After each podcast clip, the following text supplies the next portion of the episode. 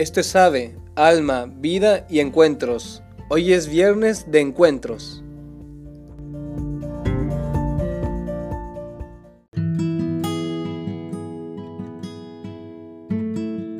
Hola, ¿qué tal? Bienvenido a AVE. Hoy es viernes para tu vida. Soy el hermano Pablo Vidal, desde aquí, desde Roma, como siempre. Y hoy quiero contarte una historia muy especial en este viernes de encuentros. Y sería, pues, lo llamaría mi historia con Jesús, visto como una parábola. Entonces, eh, estoy grabando ahora, probablemente tarde hoy más de 10 minutos, que es lo que solemos poner como límite. Te pido una disculpa de antemano, pero creo que vale la pena. Eh, es una cosa que tengo muchas ganas de contarte. Y todo esto nace porque ahora estoy tomando unos cursos en internet en una plataforma en inglés que se llama Word on Fire, eh, promovida por el obispo Robert Barron, sobre evangelización de la cultura y evangelización de los medios de comunicación, de las redes sociales. Y nos proponían un ejercicio que era que me ha gustado mucho y era buscar cómo contar mi historia con Jesús en forma de parábola. A lo mejor ir a las parábolas del Evangelio, buscar si me identificaba con alguna y contar mi historia así. Y al inicio debo confesar que no me gustaba mucho la idea, porque no soy mucho de estar contando mis cosas a los demás tan abiertamente, pero Santa Teresa, creo que era Santa Teresa, decía algo que creo que iba así. Entonces, esta no es una cita literal, pero decía que nuestra historia personal no nos pertenece porque nuestra historia es un lugar donde Dios habla a los demás. Así como en el Evangelio, a través de la historia de muchos hombres, Dios nos habla a nosotros. Y entonces, pues yo sé que sería muy largo contar toda mi historia con Jesús, pero he escogido una parte de mi historia donde veo un claro parecido con un pasaje evangélico. A lo mejor, tal vez también, después de esto, tú puedes hacer el mismo ejercicio. Y no es una parábola como tal, pero tal vez la parábola que puedes encontrar es en escuchar mi historia. Tal vez esa es la historia que te puede ayudar. Y ya he hablado antes de esto, eh, desde otra perspectiva, en los podcasts de La Mejor Relación Parte 1 y La Mejor Relación Parte 2 de otros viernes. Puedes ir a buscarlos si no los has escuchado. Y la parte de la historia que quiero contarte es pues cuando sentí que Dios me llamaba a seguirlo más de cerca en la vida religiosa. Bueno, al inicio no tenía ni idea que era en la vida religiosa ni en el sacerdocio, eh, pero bueno, pues es esta parte de, de mi historia con Jesús. Y he escogido eh, para hacer esto el Evangelio según San Marcos capítulo 10, versículos 17 al 22, que es la historia del joven rico. Entonces voy leyéndola y me voy viendo reflejado en ella y te voy contando. Empieza así. Cuando se puso en camino, un hombre corrió hacia él, hacia Jesús, y arrodillándose le preguntó, Maestro bueno, ¿qué debo hacer para heredar la vida eterna? Un hombre corrió y le preguntó, ¿qué debo hacer? Bueno, pues en este momento de mi vida, de esta historia, yo era un estudiante universitario de ingeniería que estaba de intercambio en Canadá. Yo he sido siempre católico desde niño, con una familia católica, pues para mí católico normal, como es en México, que íbamos a misa, rezaba en las noches y ya está, ¿no? Eh, estaba muy empeñado en el Reino Christi, en hacer apostolado y hacía muchas cosas por Dios. Hacía, hacía, hacía por Dios. Y, y estas son dos palabras claves en mi historia. Hacía por. Y queriendo acercarme más a Jesús, un día, como este joven rico, le pregunté, ¿qué tengo que hacer para acercarme más a ti?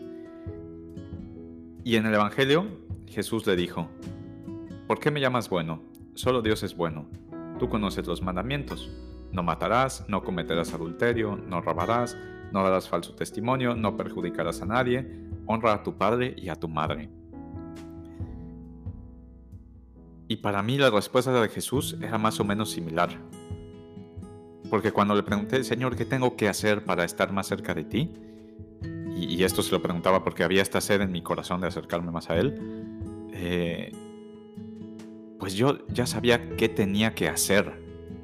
Porque de hecho, ya lo hacía. Y como este hombre de la parábola, eh, yo le podía contestar a Jesús, Maestro, todo esto lo he cumplido desde mi juventud.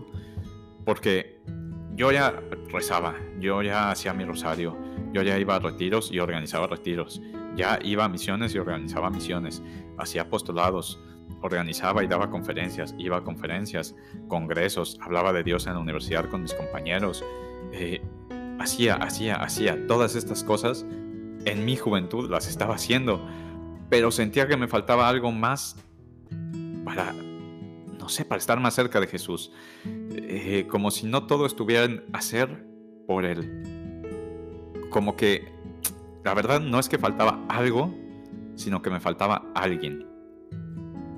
Y en ese momento, el día que yo me acerqué a preguntarle esto a Jesús y que entendí esta verdad en mi corazón, así como este joven, él me miró con amor y me dijo, solo te falta una cosa. Nunca se me va a olvidar ese instante. Jesús me miró con amor. Si tú te has sentido mirado con amor por Jesús, sabes de qué estoy hablando. Y si no te has sentido mirado por amor, con amor por Jesús, de verdad te deseo que lo experimentes. Y le pido a Él que te mire con amor hoy. Y más bien, que tú sepas ver cómo Él te mira con amor, porque siempre te mira con amor. En ese momento, yo estaba en una adoración eucarística en la noche después de haberme dado cuenta unos días antes que hacía muchas cosas por Dios, pero que Él no era, el centro de mi vida, que el centro de mi vida estaba yo. Y escuché una analogía eh, de un amigo que contaba que pues él tenía ya un hijo pequeño y que a veces su hijo jugaba a las escondidas con él, curiosamente mientras le cambiaba los pañales, y entonces el niño se escondía detrás de una cortina, eh, estando desnudo, y el papá sabía que el niño estaba ahí, sabía que estaba detrás de la cortina, eh, pero para no arruinar el juego no destapaba la cortina hasta que el niño mismo salía, ¿no? Y de hecho el papá decía, yo veía el bulto, veía los pies, yo sé que está ahí, ¿no? Eh, pero no voy a destapar la cortina porque quiero que lo haga, quiero que él sienta esta emoción, ¿no? Y la comparación era decir, a veces es igual con nosotros y con Dios, estamos detrás de una cortina y Él no la va a descorrer hasta que nosotros lo hagamos. Y yo me sentía así detrás de esa cortina tan cerca de Dios, nos separaba solo un pedacito de tela, pero yo no descorría esa cortina, yo no la abría. Y en ese momento Jesús me vio con amor y me invitó.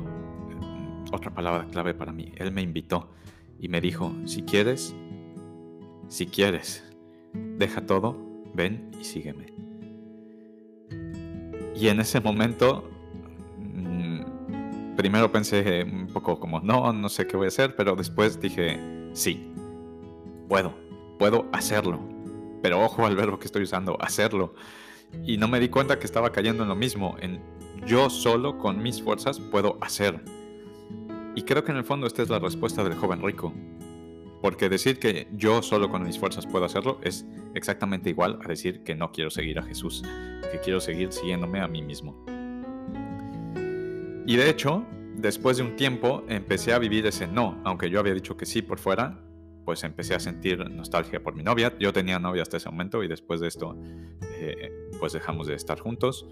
Empecé a volver a ir a fiestas, a estar con los amigos, como un poco a escapar de esta invitación que me hacía Jesús. Terminé el intercambio en Canadá, volví a mi casa y pensé, bueno, esto debe haber sido una idea que se me metió en la cabeza por estar ya de intercambio lejos, solo, sin familia, sin amigos. Eh, y además, para hacer la cosa peor, antes de entrar al, seminario, eh, los padres me pidieron terminar mi carrera. Me dijeron, te vamos a aceptar cuando acabes tu carrera.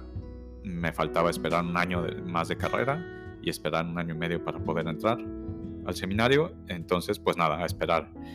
Y al inicio de este tiempo, eh, como que parecía que el no, ese no del joven rico, que ese irme triste como el joven rico, se iba consolidando más en mi corazón. Y no sé si a ti te pasa, pero cuando, yo cuando escuchaba la historia del joven rico, siempre me parecía que tiene un final fatal. Porque acaba diciendo que él, al oír esto, se entristeció y se fue apenado porque poseía muchos bienes. Em, como que historia más triste, ¿no? Un hombre que quiere seguir más de cerca a Jesús, que se acerca, le pregunta qué tengo que hacer y cuando le dicen qué tiene que hacer, se entristece y se va triste y se queda a vivir triste toda su vida. Y la verdad, yo en este momento de mi vida tenía muchas riquezas también.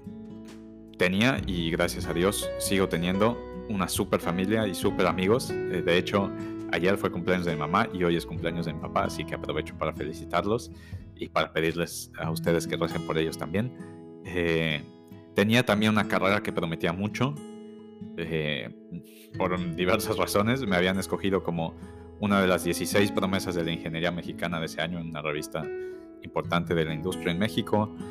Eh, tenía el mejor promedio de mi generación en la universidad, hacía trabajos de investigación, tenía artículos publicados en revistas científicas de muy buen nivel siendo solo un estudiante de licenciatura, eh, tenía una propuesta de trabajo que me encantaba, estaba empezando a salir con otra chica muy buena, tenía mi vida de oración, de apostolado. Eh, era muy rico en ese momento, en este sentido, la verdad.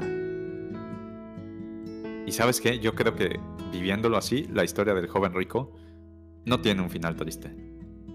Y porque estoy seguro de que como me pasó a mí, después de un tiempo, este joven volvió y siguió a Jesús. Y esto lo pienso porque más adelante en la conversación que Jesús tiene con sus discípulos, en este mismo pasaje, Jesús dice que lo que parece imposible para los hombres no lo es para Dios. Y es que Dios toca el corazón, y Dios, de hecho, también tocó mi corazón, como estoy seguro que tocó el del joven rico. Y fue sobre todo a través de mi corazón que me ayudó a entender qué quería decirme y me ayudó a volver a querer seguir su invitación. Poco a poco me iba haciendo entender mejor qué significaba para mí dejar todo y seguirlo y qué no significaba.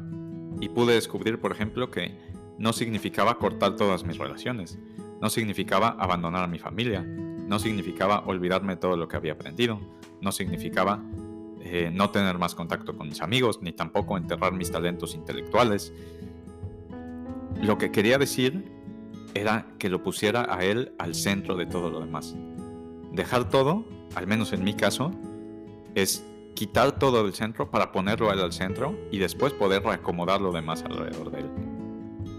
Claro, hubo riquezas que tuve que dejar pues completamente y que cómo me costó dejarlas y aún hoy me cuesta muchas veces eh, tener que hacer muchas renuncias. Y, la verdad, así es la vida religiosa también. Hay que hacer renuncias y cuesta trabajo, eh, pero tiene muchas cosas buenas.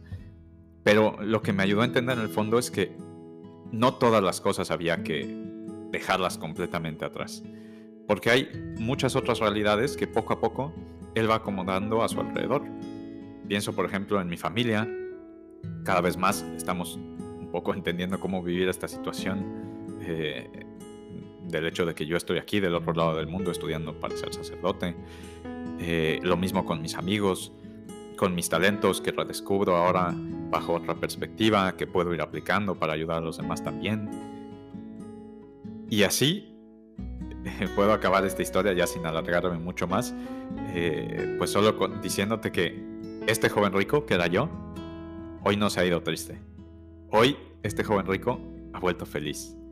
Y por eso creo que el joven rico de la parábola volvió después de un tiempo feliz, porque Dios toca el corazón y como tocó el mío, seguro que tocó el suyo y seguro que quiere tocar también en esta cuaresma tu corazón. Para que no seas ese joven o ese hombre o esa chica o esa mujer rica que se fue triste, sino el que vuelve feliz. Así como yo hoy he puesto a Cristo al centro y Él ha reacomodado todo lo demás y puedo volver feliz. En resumen, espero que esta historia te haya dejado algo, este, eh, que Dios pueda hablarte a ti a través de ella también y que este pedacito de mi historia personal pueda dejar pasar un poco de luz de lo que Dios quiere hacer en tu vida también. Y por último, pues me gustaría preguntarte, ¿cuál es tu historia? Así como a mí me lanzaron esta pregunta y este reto de contar mi historia con una parábola, pues tú, ¿cuál es tu parábola? ¿Cuál es el mensaje que Dios quiere dar al mundo con tu vida? Porque seguro que lo hay. Aunque te parezca que no lo hay, yo te firmo que hay un mensaje que Dios quiere dar al mundo con tu vida. Te animo a que dediques a lo mejor un tiempo en este fin de semana o en estos días de Semana Santa a pensar cuál es eh, y tal vez incluso a compartir tu historia. No tiene que ser a través de un podcast, puede ser por escrito o puede ser solo platicándola con alguien cercano a ti y compartirle cuál es el mensaje que Dios quiere dar con tu vida. Cristo Rey nuestro, venga tu reino.